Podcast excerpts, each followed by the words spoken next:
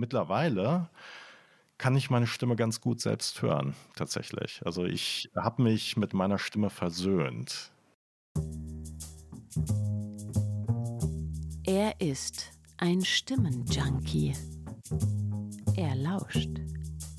Hörspiel, Radio, Gesang, Lesung. Es menschelt gehörig in seinem Podcast Fette Stimmen, bei dem der Mensch hinter der Stimme und die Stimme hinter dem Menschen zu Wort kommen. Mein heutiger Gast bei Fette Stimmen ist Eckart Maronde. Hallo Eckart. Hallo Wolfram. Unser heutiges Thema wird das Thema Podcast an sich sein. Eckart betreut, gestaltet einen Podcast zum Thema Songs der 80er Jahre. Der Titel des Podcasts ist Boys of Summer, der 80er Jahre Podcast. Und da Eckart und ich beides, und wir gestehen es hier offen und ehrlich, Kinder der 80er Jahre sind, beziehungsweise die 80er Jahre in völliger Gänze miterlebt haben, ist dieser Podcast zu meinem Standard äh, Repertoire geworden, äh, höre ich regelmäßig. Und es ist mir eine große Freude, mit Eckart heute über das Thema Podcasting zu sprechen. Schön, dass ich da sein darf. Ähm, ja, und es freut mich natürlich auch, dass du den Podcast hörst. Das ist Wahnsinn. Also die, die, die schöne Geschichte ist ja, dass ihr jetzt vor gar nicht langer Zeit eine Folge gemacht habt über die Bangles. Äh, manche erinnern sich ähm, mit mit äh, like an Egyptian. genau oder äh, letzten Endes einer der finalen Welthits ja Eternal Flame und aber ihr sprachet auch über Manic Monday, ein Song, mit dem ich persönlich sehr viel verbinde, weil das meine erste Single war, die ich tatsächlich als Vinyl gekauft habe. Also so eine, kleine, so eine kleine Platte, die ich auch noch im Keller ähm, liegen habe und äh, wo ich dachte, was, was für ein schöner Appetit haben, um jetzt mit dir mal über dieses ganze Thema 80er Jahre und überhaupt das Thema Podcast zu sprechen. Wieso gibt es diesen Podcast? Was hat dich und Alex bewogen, Songs der 80er Jahre äh, oder Bands auch der 80er Jahre genauer zu analysieren? Ja, da gibt es jetzt eine kurze und eine lange Antwort. Die kurze ist, die Corona-Pandemie, die hat äh, wie so viele mich dazu bewogen, doch irgendwie neue Wege zu gehen, äh, um mich kreativ auszutoben. Ich bin äh, von Hause aus oder von Beruf her bin ich Journalist, ich bin Musikjournalist und ähm, schreibe unter anderem für das Metal-Magazin metal.de. Und da sind wir jetzt natürlich bei einer spannenden Sache, weil Metal ist jetzt ja nicht gerade Popmusik der 80er Jahre. Aber da ich, wie du ja richtig gesagt hast, ein Kind der 80er bin und gerade jetzt auch mit Popmusik der 80er aufgewachsen bin, hat mich das nie losgelassen. Das heißt, wenn man älter wird, dann hört man sich auch mal andere Sachen an und das war dann halt später Heavy Metal, aber im Grunde genommen würde, glaube ich, auch jeder äh, beinhard Metalhead sagen, ja, nee, früher habe ich natürlich auch Popmusik gehört und ich finde das auch nach wie vor gut. Nur es sind halt so unterschiedliche Sachen. Und ähm, ich habe dann, ja, so, das war eigentlich eine recht spontane Sache. Ich habe dann halt überlegt, was kann ich jetzt machen, wenn ich jetzt nicht gerade auf Konzerte gehen kann und man konnte zu der Zeit gerade nicht auf Konzerte gehen. Wenn ich halt nur zu Hause sitzen kann und Platten rezensiere oder Leute interviewe, was kann ich dann noch anderes machen? Dann habe ich halt einen Freund von mir gefragt, der auch zu dem Zeitpunkt bei metal.de geschrieben hat, nämlich Alex Klug, und ob er nicht mit mir zusammen einen Podcast machen möchte. Und die Idee war natürlich schon, dass wir uns, ja, ich sag jetzt mal vom Charakter her, von der Stimme her, von der Art und Weise, wie wir sprechen und ähm, welchen Input wir auch leisten können, dass wir uns ergänzen. Ähm, der Clou an der Sache ist eigentlich, dass Alex, als wir uns vor ein paar Jahren kennengelernt hatten, dass er damals halb so alt war wie ich. Das heißt, ich bin Kind der 80er, ich habe die 80er in vollem Umfang miterlebt. Er überhaupt nicht, aber er findet trotzdem 80er Jahre Popmusik hervorragend. Und ja, das ist dann schon so eine spannende Konstellation, wo ja, er mir natürlich Input geben kann, aber er natürlich auch unheimlich viele Sachen dazulernt, weil er natürlich, man, man kann ja nicht so ein ganzes Jahrzehnt über, ähm, beziehungsweise so ein ganzes Jahrzehnt nachholen in Gänze. Also was weiß ich, mit der ganzen Musik, die man so mitkriegt oder äh, hört, mit Serien, die man gesehen hat. Ähm, ich meine, da ist natürlich auch immer sehr viel sehr viel dabei, was man, was vielleicht auch gar nicht äh, sehens- oder hörenswert ist, aber trotzdem, man, man kann sowas ja nicht in Gänze dann nachholen. Das geht gar nicht.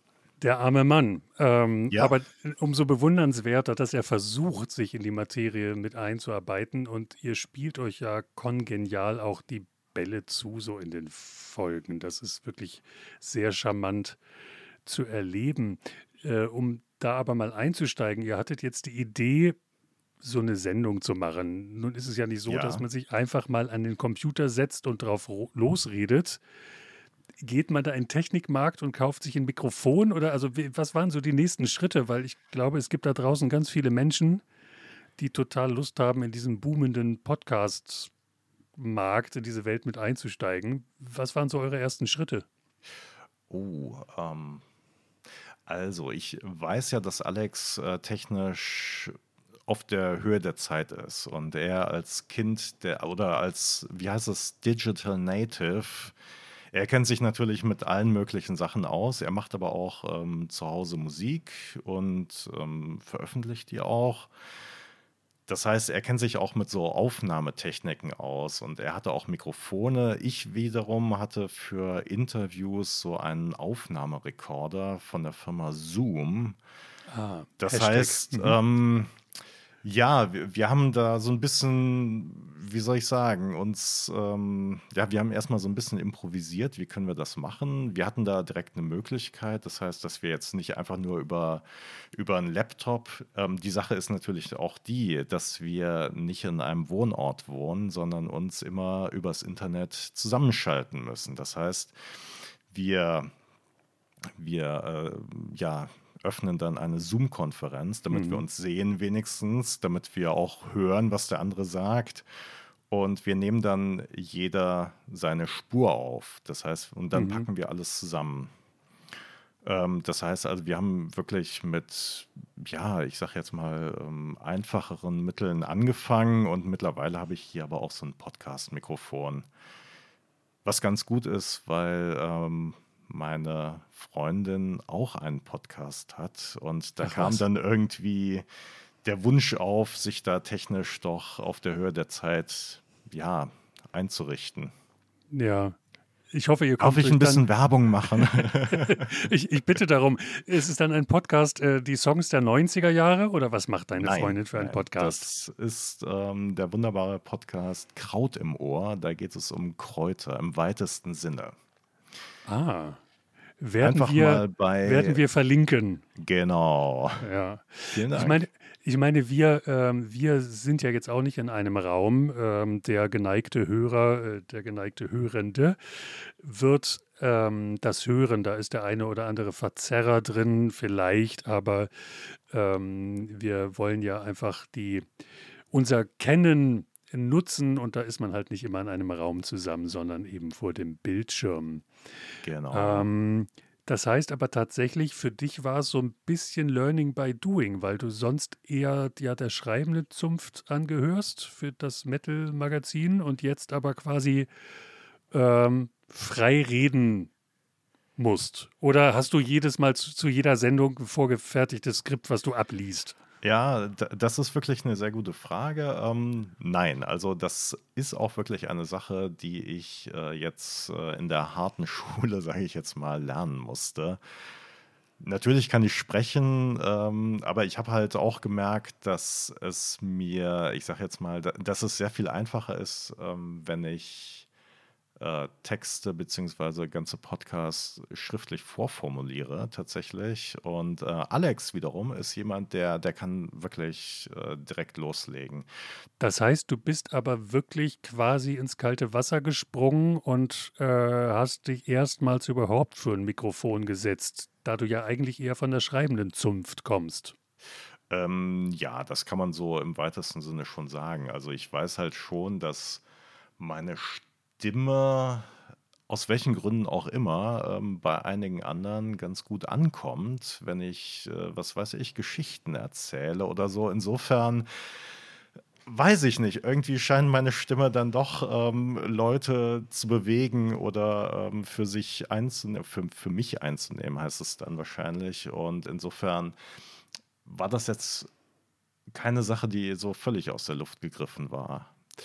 Aber natürlich haben wir uns da so langsam rangetastet. Und ähm, ja, wie man so einen Podcast gestaltet, was man sagt, was man, worauf man dann äh, besser achtet, wa was man nicht sagt, was man unterlassen sollte.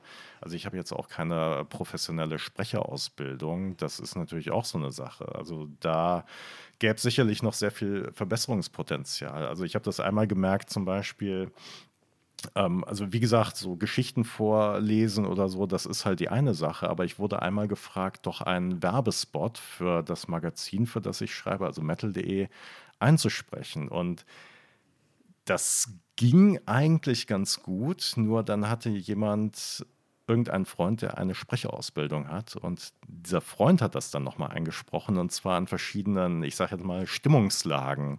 Das war wirklich eine ganz andere Welt. Und ja. da, da, kann man so viel lernen einfach noch. Und wenn man das jetzt natürlich ähm, mit vielen Folgen macht, Learning by Doing, da kriegt man natürlich auch immer Feedback. Man nimmt natürlich immer irgendwas dazu mit für sich.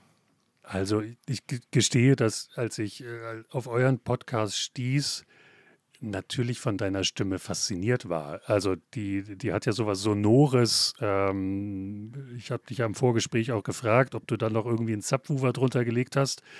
Ähm, das ist ja, nein, das ist einfach, einfach schön und ja scheinbar irgendwie so ein bisschen in die Wiege gelegt. Also du, äh, ich gehe davon, äh, also machst du irgendwas für die Stimme? Singst du, äh, machst du Hobby-Schauspielerei, irgendwas?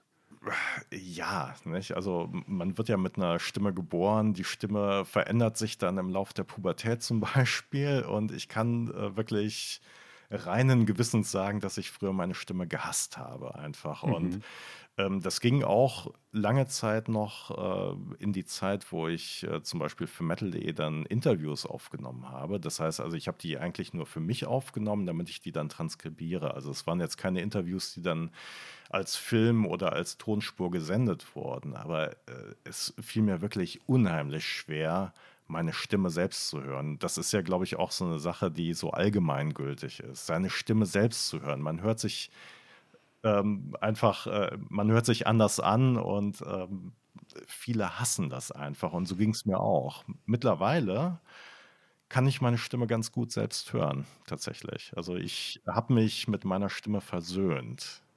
Du hörst sie jetzt ja auch sehr, sehr häufig, einfach weil du das, was ihr aufgenommen habt, ja auch schneiden können musst. So viel Ehrlichkeit Dann, muss sein, ja, das machen wir tatsächlich. Dinge rausschneiden ist ja das eine, aber es, es braucht diesen Jingle vorneweg, äh, eine Abmoderation, all diese Dinge. Und da kommst du natürlich regelmäßig auch in Kontakt mit deiner eigenen Stimme. Genau. War dir das, war dir das, also bist du derjenige, der, der diese Dinge dann schneidet oder macht das Alex? Ähm, wir machen das beide. Also es gibt ja einmal Sendungen oder Podcasts, die wir zusammen ähm, ja, durchziehen, durchführen. Da ist es dann meistens Alex, der die Sachen schneidet. Da ist es nämlich auch so, dass er wirklich absolut multitaskingfähig ist. Das heißt also, er hat dann nicht nur dieses Schneideprogramm auf, sondern wir sind dann auch in einer Zoom-Konferenz dann quasi äh, live miteinander verbunden und dann macht er gleichzeitig noch irgendwelche für Instagram, dann irgendwelche ähm, Filmchen und keine Ahnung. Er kann das dann alles auch in einer atemberaubenden Geschwindigkeit. Das ist Wahnsinn. Und die Folgen, die ich alleine einspreche, die gibt es nämlich auch. Ähm, die schneide ich dann auch selbst nach meinen Wünschen. Und ähm, ich glaube, ich schneide sogar noch sehr viel mehr als er. Das heißt, also ich habe auch total äh, Spaß dran gefunden, unter meine Stimme dann noch irgendwelche Halleffekte zu legen oder sowas. das, das heißt, ich experimentiere damit natürlich auch noch so ein bisschen rum. Na, dann kann ich ja mal schauen, womit ich dich verblüffe, wenn wir, wenn wir dieses Gespräch hier zusammenschneiden. Jetzt Bisschen Autotune, bitte. Ja, genau, und einblenden, ausblenden, alles. Ähm, hast du, wenn du für ein Metal-Magazin schreibst, gehe ich ja davon aus, dass du der Musik des, des ähm, äh, der Metal-Musik auch ähm, durchaus ähm, was abgewinnen kannst, um nicht zu sagen, du bist Fan. Ja. Ähm, nun gibt es ja die eine oder andere äh, Metal-Band, die ja auch bekannt gewordene Balladen produziert. Wie stehst du denn dazu? Zu Balladen? Ja. Ja, es kommt so ein bisschen drauf an. Also ähm, ich kann mir nicht alle Balladen anhören, weil äh, Balladen ja, man muss ja auch in der richtigen Stimmung dafür sein. Und wenn man jetzt Balladen einfach so im Vorbeihören oder Vorbeigehen hört, das kann auch schnell mal langweilig sein. Aber es gibt natürlich, ähm, ja, doch, es gibt tolle Balladen, keine Frage. Ähm, hm. Aber ich bin, glaube ich, wenn du mich jetzt so fragen würdest, bin ich doch eher der Typ für ja, poppigere, also nein, für, für, für schnellere oder Laut und schnell. lautere Sachen, ja, Mhm. genau. Also ich wüsste jetzt auch so aus äh, spontan jetzt äh, gar keine Ballade, ehrlich gesagt, die, die mir besonders gut gefällt, außer von Loverboy. Doch, ja gut, okay, aber ich. Wir, wir werden genau diesen Song auch äh, verlinken. Ähm, damit man This mal reinhören kann. The night, the night to remember. Ah. Oh. Also, jetzt habt ihr ja eine Folge fertig eurer, äh, eures Podcasts und dann habt ihr so einen total coolen Jingle davor gesetzt, so eine Erkennungsmelodie, die, die ja also wirklich ähm, also mit Verzerrer arbeitet und äh, so. Wer, wer, gestaltet sowas? Habt ihr da äh, Sounddesigner, die, die äh, im Stile der 80er da irgendwas zusammengeschrieben haben? Ja, genau. Es gibt genau einen Sounddesigner, das ist nämlich besagter Alex. Und ähm, der hat das, ich weiß gar nicht, ob das jetzt wirklich so spontan war oder ob er das nicht heimlich doch vorbereitet hatte. Also bevor wir die erste Folge aufgenommen hatten, hatte er das schon fertig. Und ich dachte nur so, wow, wow, wie geil ist das denn? Das heißt, die Erkennungsmelodie war vor der ersten Folge fertig. Genau. Genau, also das heißt, wir hatten natürlich Pläne irgendwie, worüber wir sprechen, aber er hat das dann wirklich so innerhalb von kürzester Zeit umgesetzt und ah, hier noch ein Vocoder drüber und ähm, also er kann unheimlich gut auch mit Tasteninstrumenten dann umgehen und hatte das recht schnell fertig, einfach. Und wie bewerbt ihr euren Podcast? Wie, wie kommt ihr so an die Hörerschaft ran? Tja, wenn wir den bewerben würden, ehrlich gesagt, haben wir das einmal gemacht. Wir haben eine Folge beworben über Facebook. Wir haben uns ein Budget genommen oder gesetzt und diese eine Folge beworben. Und ehrlich gesagt war, glaube ich, der Erfolg jetzt nicht messbar. Also jedenfalls nicht für uns. Und ja, im Laufe der Zeit, also wir haben jetzt ja auch schon ein paar Folgen draußen, also wir sind jetzt bei über 50 Folgen und ähm, da ist es einfach so, dass die, die Hörerzahl doch nach oben gegangen ist. Ja, hoffentlich. Nicht? Also ist sie auf jeden Fall. Und ja, äh, wir, wir, machen ja keine Werbung. Also wir, wir machen nur quasi so diese übliche Social-Media-Arbeit. Das heißt, wir haben einen Instagram-Kanal, wir haben einen Facebook-Kanal und ja, posten da jetzt auch nicht massig Sachen, sondern einfach nur zu jeder Folge dann äh, eine Sache oder zwei Sachen oder drei Sachen. Das war es dann auch. Hast du eine Lieblingsfolge von eurem Podcast? Ähm, ja, auf jeden Fall. Ähm, also es gibt ja unheimlich viele Folgen, wo ich dann auch über Sachen spreche, die mir natürlich am Herzen liegen. Also es gibt zum Beispiel eine Folge über Saga, das muss ich jedes Mal mit einbringen eigentlich. Ich bin großer Fan von der kanadischen Rockband Saga. Ähm, was mir auch sehr viel Spaß gemacht hat, war, ähm, war äh, ein, ein Folgenduo im Grunde genommen. Da ging es um die sogenannten Filthy 15. Das waren 15 Pop-Songs aus dem Jahr 1984 bis 85, die in den USA auf einen damals noch nicht existenten ja, Moralindex gesetzt wurde. Und da ging es darum, doch die Jugend vor ja unpassenden Inhalten zu schützen. Und daraus resultierte dann letzten Endes dieser Sticker, den wir vielleicht alle noch kennen, den es heute, glaube ich, gar nicht mehr gibt. Äh, dieses Parental Advisory, ähm, keine Ahnung, irgendwelcher Inhalt. Mhm.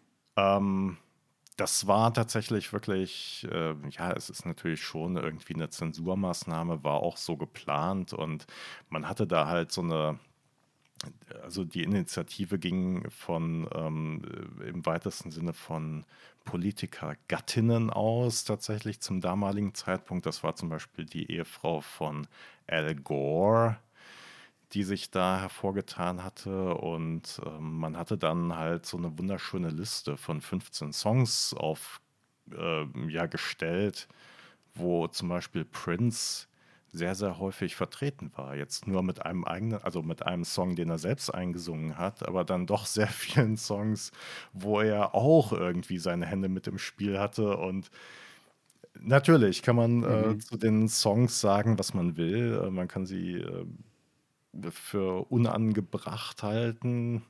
Aber im Grunde genommen ist es natürlich eine wunderbare Liste von, von tollen ja. Pop-Songs. Äh, wie stößt du aber auf so ein Thema? Also wie erfährst du von dieser Liste und dann noch die Entscheidung darüber, eine Sendung zu machen? Das finde ich ja spannend. Ja gut, es gibt natürlich, ah, ja, ähm, ich weiß gar nicht, wie wir jetzt bei der speziellen ähm, Folge darauf gekommen sind, aber wenn man sich jetzt halt durch durch das Internet äh, durchstöbert, durch YouTube, dann, dann kommt man irgendwann drauf. Und so ist es eigentlich bei, bei jeder Sache. Also das heißt, ich bin häufig auf YouTube unterwegs, höre mir auch alte Sachen an, zum Beispiel ähm, auch unbekanntere Sachen, die ich überhaupt nicht kenne. Da gibt es dann halt auch ja so Kanäle, die sich äh, wirklich auf solche Sachen spezialisiert haben, die dann eher unbekannte Platten der 80er dann, äh, was weiß ich, aufgenommen haben, digitalisiert haben und dann läuft das halt über YouTube und dann kann man sich das anhören. Ähm, da, da lernt man unheimlich viele Sachen kennen und dann denke ich mir so, oh ja, darüber müsste ich ja auch mal eine äh, Folge machen und, ah ja, hm, wer war denn noch erfolgt? Ah, da gab es ja noch die und die und ja. ja, so kommt dann eins zum anderen. Und wie viele Themen hast du sozusagen in der Schublade, Hunderte. Tausend. Nee, um die, mit, die, Lücke, die Lücke des Schweigens war ein bisschen lang. Nein, nein, um es mal mit Charlie Watts zu sagen, Thousands. Okay. Das war gut. damals seine Antwort auf ja. die Frage, wie viel er mit den Rolling Stones eigentlich verdienen würde, ähm, als sie noch ganz unbekannt waren. Äh, hat sich ja dann aber äh, sicherlich äh, wirklich auch bewahrheitet mit den Thousands, wenn nicht Millions.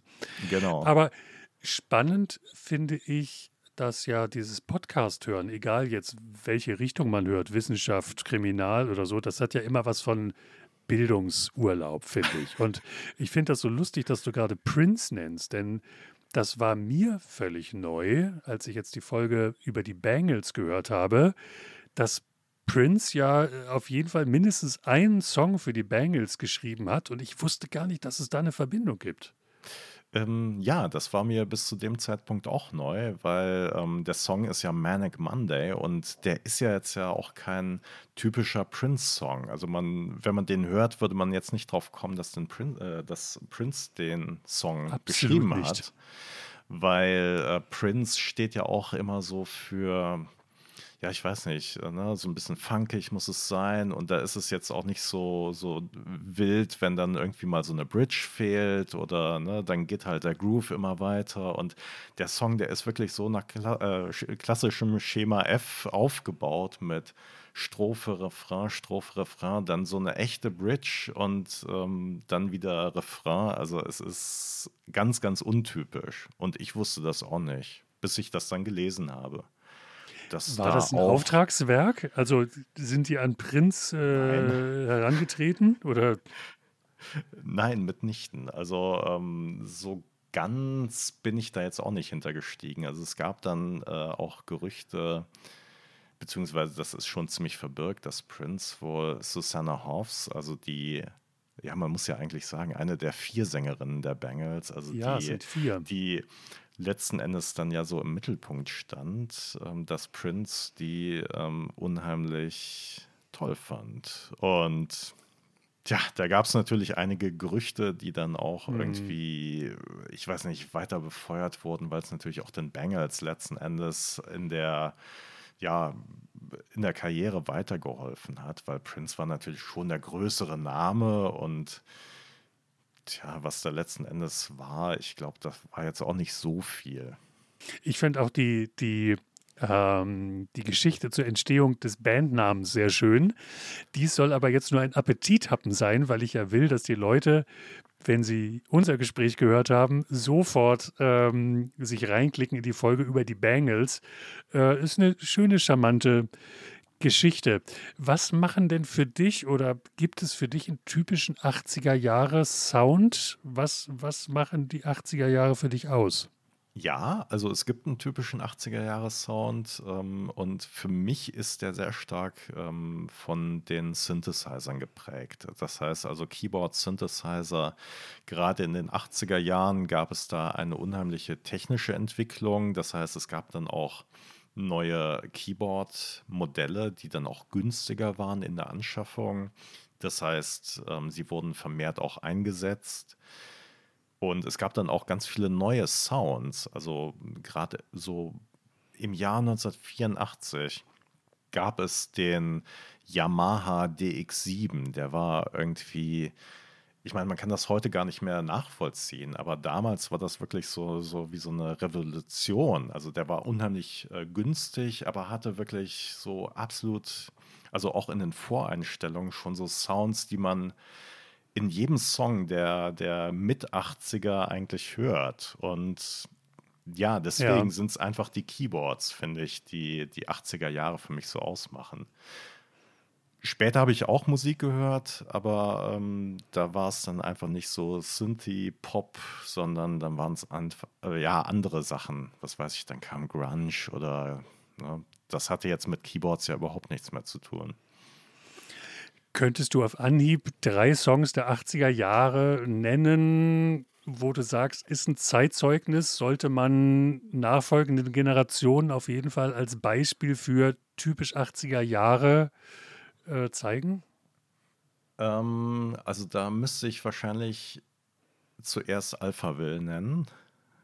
Ganz große Band, ähm, die ich jetzt auch mittlerweile zweimal live gesehen habe. Also mhm. ja, auch wirklich live. Also nicht nur Playback, sondern auch wirklich ja. live. Und ja, welchen Song würde man da nehmen? Wahrscheinlich Forever Young, weil der hat, ähm, also es gibt sicherlich noch andere Songs von Alpha Will, aber auch der Song, der hat einfach, der, der ist ja wirklich ein Song für die Ewigkeit. Gibt es denn Dinge, die du uns beichten müsstest? Konzerterlebnisse der 80er Jahre, äh, die dir heute vielleicht unangenehm sind? Nein, nein, nein, überhaupt nicht, überhaupt nicht. Also es waren gar nicht so viele Konzerterlebnisse. Ähm, ich war 1988 bei Black Sabbath. Ja, da mhm. fing schon mein Interesse oh, ja. an, äh, also ja, mein Interesse für, für andere Musik, also in dem Fall. Lauter Musik und schneller. Der, lauter und schneller, auch Musik der 70er und so weiter, das Interesse hatte ich auch.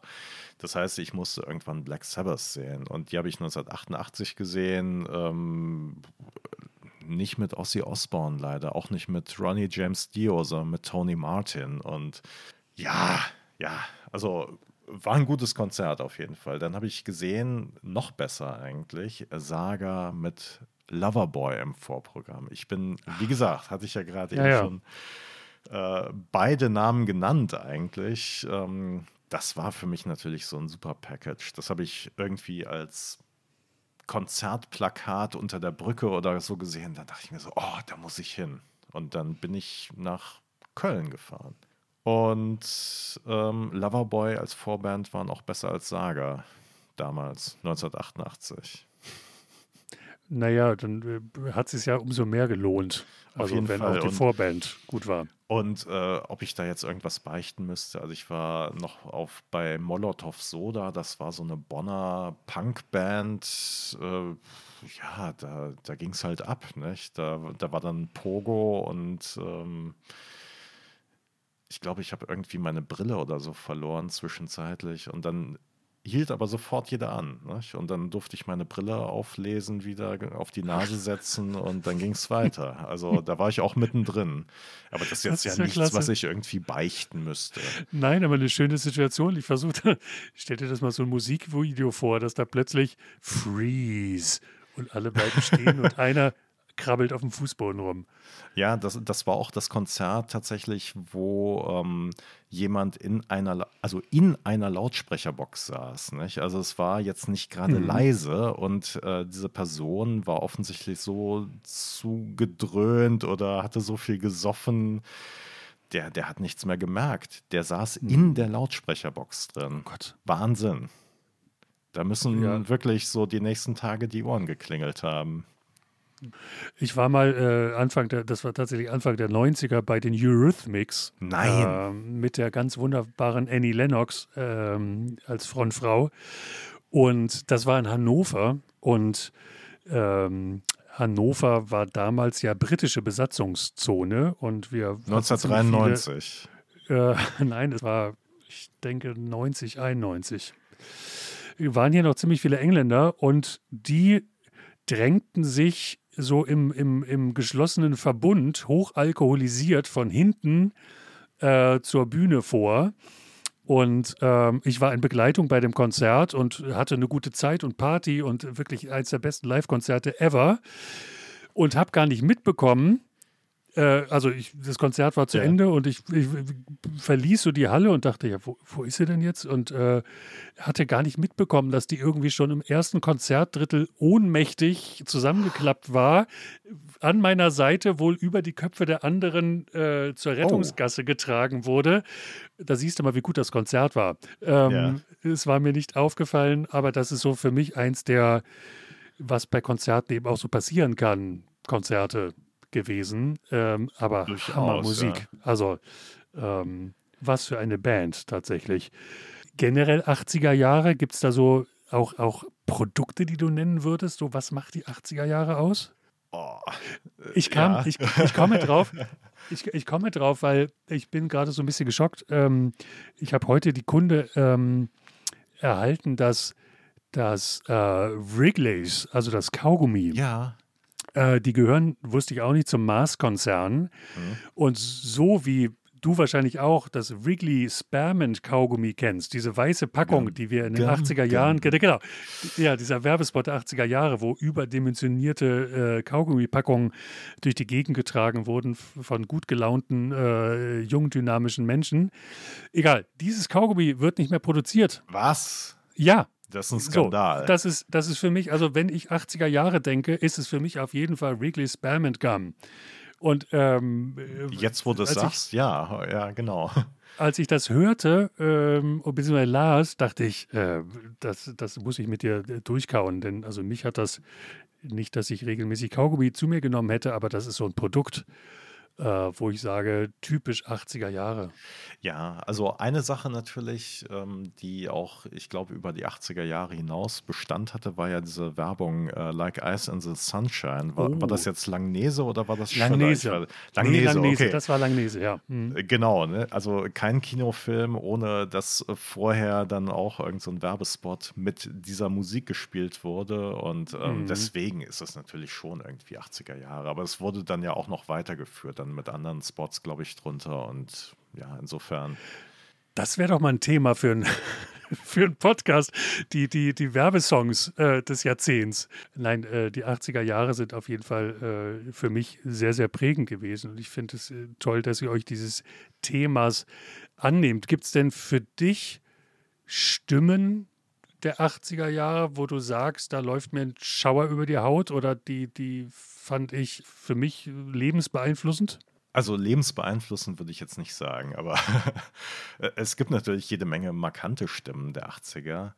Kann ich das jetzt sagen, ohne eine Kritik der Popmusik von heute äh, zu nennen? Ähm, also in Wir den 80ern. offen und ehrlich. Äh, genau, in den 80ern war es ja noch so, auch in den 90ern übrigens, äh, dass man tatsächlich Sachen noch äh, tonrein einsingen musste, wenn sie im Endeffekt auf der Platte auch tonrein rauskommen sollten. Und heute Sehr kann schön. ja Autotune alles glatt bügeln. Das hört sich zwar ein bisschen komisch an, letzten Endes, je nachdem, wie schlecht äh, das Ausgangs, äh, der Ausgangsgesang ist.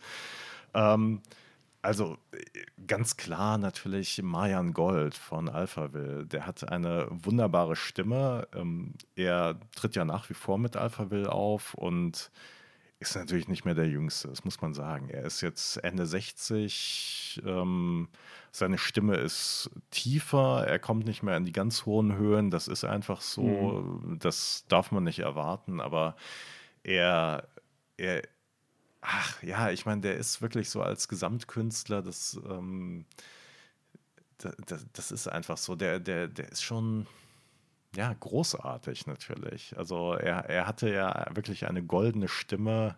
Marian Gold, wie kommt's nur, die goldene Stimme aus Herford. Ähm, Herford hätte ich gar nicht gewusst. ja, ja. Ich glaube, viele, viele wissen gar nicht, dass es eine deutsche Band ist. Ähm, kann man Genau. ja äh, also hier nochmal deutlich sagen. Genau, Alpha will.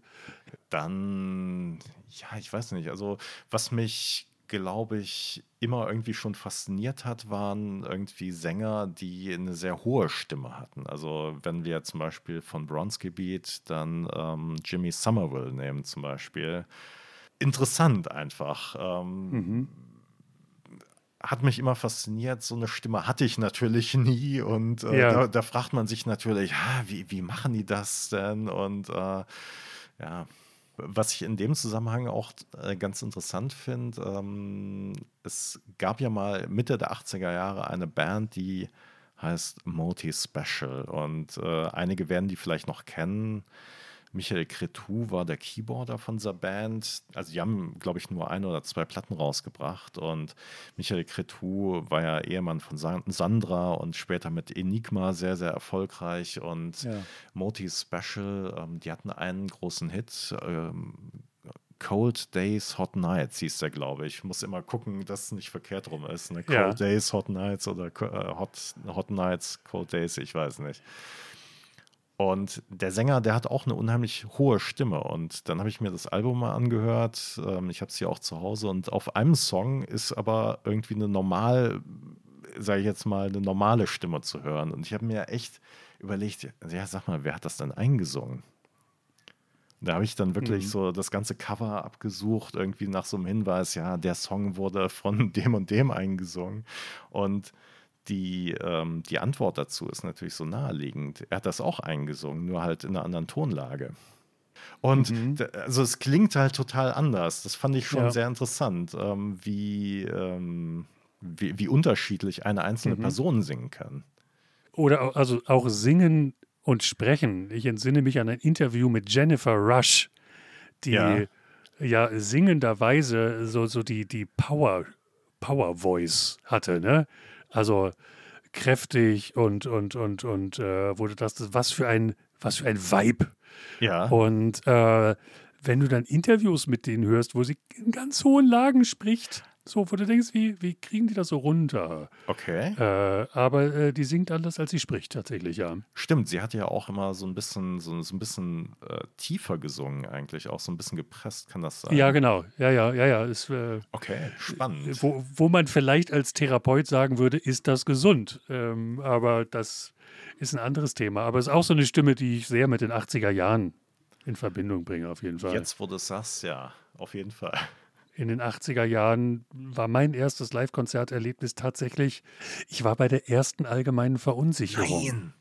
Ja, aus Österreich kommend, mit, mit den Magic Hits Banküberfall und, und dem ja genau, genau. und dem, dem, dem heiß umschrittenen Burli. Ich weiß nicht, ob du dich noch erinnerst. Burli, Burli genau. hat drei Orli oder irgendwie so. Genau, wo, wo so ein bisschen ähm, der, der, der äh, Super-GAU Tschernobyl, glaube ich, auch äh, mitverarbeitet wurde und, und auf Atomenergie und so hingewiesen werden sollte. Ähm, aber ich finde einfach so spannend, sozusagen, wie das Jahrzehnt musikalisch einfach geprägt hat. Und ich habe all diese Konzertkarten noch und wenn ich diesen Schuhkarton öffne. Aber warst du denn äh, auch in den 80ern schon so häufig auf Konzerten? Weil ich kann das von mir sagen, dass, also in Bonn, also ich bin halt in Bonn aufgewachsen und da gab es einen großes Festival einmal im Jahr, das war umsonst und draußen. Da war es natürlich Mhm. naheliegend, da auch hinzufahren, einfach sich aufs Fahrrad zu schwingen, dann in die Rheinaue zu fahren, sich dann die Ja. Rheinkultur anzugucken, dann halt äh, ne, mal zu gucken, was da gespielt wird. Aber auf so einem Bezahlkonzert, da war ich doch erst recht spät. Wir reden ja jetzt nicht über Alter, aber ähm, tatsächlich, also zwei Konzerte weiß ich sicher in den 80er Jahren. Das eine war, wie gesagt, die erste allgemeine Verunsicherung. Auch, das wird 88 gewesen sein. Und dann sicherlich eins der ersten Herbert Grönemeyer-Konzerte. Das wird auch schon in dem Da, Alter da sind wir sein. natürlich auch wieder bei den Stimmen der 80er. Du hast natürlich so völlig recht, aber Herbert Grönemeyer hat natürlich seine Stimme auch nicht geändert. Insofern, er hatte ja auch Ja. später noch so einige Hits, aber er ist Ja. natürlich schon eine prägende Figur der, der Musikszene, der deutschen Musikszene. Seit den 80ern. Absolut.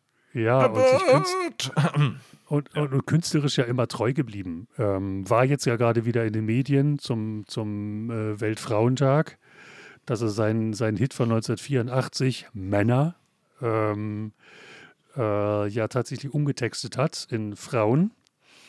Und ähm, es ist tatsächlich die, die, die, die gleiche Band-Zusammenstellung. Also sie haben, glaube ich, wirklich nur die Stimme getauscht. Ist nicht mehr ganz so der Herbert, wie man ihn von den frühen 80ern kennt, stimmlich.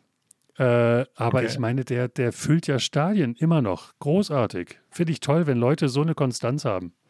Ja klar, ich meine, so gesehen werden, sind natürlich die Ärzte auch irgendwie die, die ne, eigentlich erfolgreicher denn je. Also es ist ja schwierig heutzutage noch auf ein Konzert der Ärzte zu kommen, weil die, die ganzen Sachen ja innerhalb kürzester Zeit ausverkauft sind. Und aber die Ärzte sind natürlich auch so eine Band, die ich ja seit den 80ern irgendwie verfolgt habe und Wertschätzt. wertschätzt, ja, ja, ja. Auf jeden Fall. Ja, wobei so die letzten relevanten Sachen sind auch schon länger her. Also insofern. Ja. Ich finde es spannend, wenn, wenn Bandnamen, die ich kenne, immer noch touren. Ähm, natürlich traurig, wenn es dann doch eher so das Thema Autohaus und, und Kaufhauseröffnung ist, wo die dann gebucht sind. Aber es gibt ja tatsächlich die großen Namen, ähm, die damals schon erfolgreich waren und immer noch, äh, wie gesagt, Stadien füllen. Kannst du denn verraten, was euer nächstes oder eure nächsten Themen sein werden? Also ohne jetzt spoilern zu wollen, aber es steht natürlich noch eine Folge oder mehrere Folgen. Es liegt mir fern. Natürlich, ja. Also, wir haben noch gar nicht über die neue Deutsche Welle gesprochen. Und das ist Ah. eigentlich eine, ja, da, das, das geht eigentlich gar nicht, weil die 80er haben für mich eigentlich auch, also die neue Deutsche Welle ist für mich wirklich auch so ein, so ein Pop, ja, wie soll man sagen? Also damit, damit bin ich dann wirklich von A bis Z quasi aufgewachsen auch. Das ist wie Tischfeuerwerk, finde ich, gewesen. So, du zündest eine Lunte an Ja. und dann bam, und was ist da nicht alles bei? Genau, und es Also fing von- halt für mich ja. an mit Trio, da, da, da, Mhm. wo ich dann, ich habe das gesehen, ähm, mein Onkel hatte das auf Videorekorder aufgenommen. Das war damals natürlich auch für uns so eine ganz tolle Sache. Wir konnten uns das dann nochmal angucken und wir haben ihn dann wirklich genötigt, das dann dreimal abzuspielen, weil äh, das mich und meine beiden älteren Brüder so geflasht hat. Und äh, Trio mit Da, Da, Da und alles, was danach kam, das war ja, ich meine, stell dir vor, du bist irgendwie äh, noch keine 10, du hast noch keine Fremdsprache, du kannst kein Englisch, dann ist natürlich irgendwie so eine Welle von Bands, die Deutsch singen und dabei auch unheimlich lustig sind. Die waren ja alle unheimlich lustig irgendwie. Also oh, geiler Sturzflug, manche mehr, manche ja, weniger ah, natürlich, aber toll. man hat ja alles irgendwie verstehen können. Also jedenfalls, mhm. ähm, ich sage jetzt mal nominell, welche Inhalte da jetzt noch transportiert Stimmt. werden, die äh, blieben einem dann ja trotzdem irgendwie verborgen. Ja. Ähm, aber äh, ja, das, das war natürlich schon eine großartige Sache. Und im Boys of Summer Podcast müssen wir natürlich nochmal über die neue deutsche Welle sprechen. So viel ist ganz klar. Und ähm, ja, da gibt es einfach so viele Sachen. Äh, John Farnham, keine Ahnung, könnte eine der nächsten Folgen werden. Bin ich ähm, sofort dabei, ja. Hervorragend. Dann kann ich dich ja auch mal zu uns in den Podcast einladen. Dann können wir über oh. John Farnham philosophieren. Unter, unter anderem, äh, da gibt es auf jeden Fall wesentlich mehr als You're the Voice. Genau. Was eine hervorragende Steilvorlage für die Abmoderation ist, weil You're the Voice im Podcast Fette Stimmen ist natürlich absolut passend. Ich bin dir sehr dankbar, dass wir heute die Zeit gefunden haben, über euren Podcast und über die 80er Jahre zu sprechen. Ich finde, ihr macht eine ganz, ein ganz, ganz tolles Format und äh, ich höre mit Freude rein.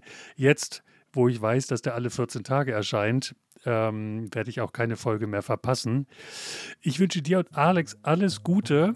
Werde natürlich auch nochmal ähm, den Podcast deiner Freundin Kraut im Ohr hier genau. nennen. Und ich denke, wir sehen uns bald wieder. Auf jeden Fall. Ja, vielen Dank, lieber Wolfgram, äh, dass du ja in deinen Podcast eingeladen hast. Das war Fette Stimmen. Wenn euch diese Folge gefallen hat, dann lasst gerne eine freundliche Bewertung da und gebt dem Podcast eure Stimme, indem ihr ihn weiterempfehlt. Fette Stimmen gibt es übrigens auch bei Instagram und Facebook. Alles verlinkt in den Show Notes. Bis zum nächsten Mal bei Fette Stimmen.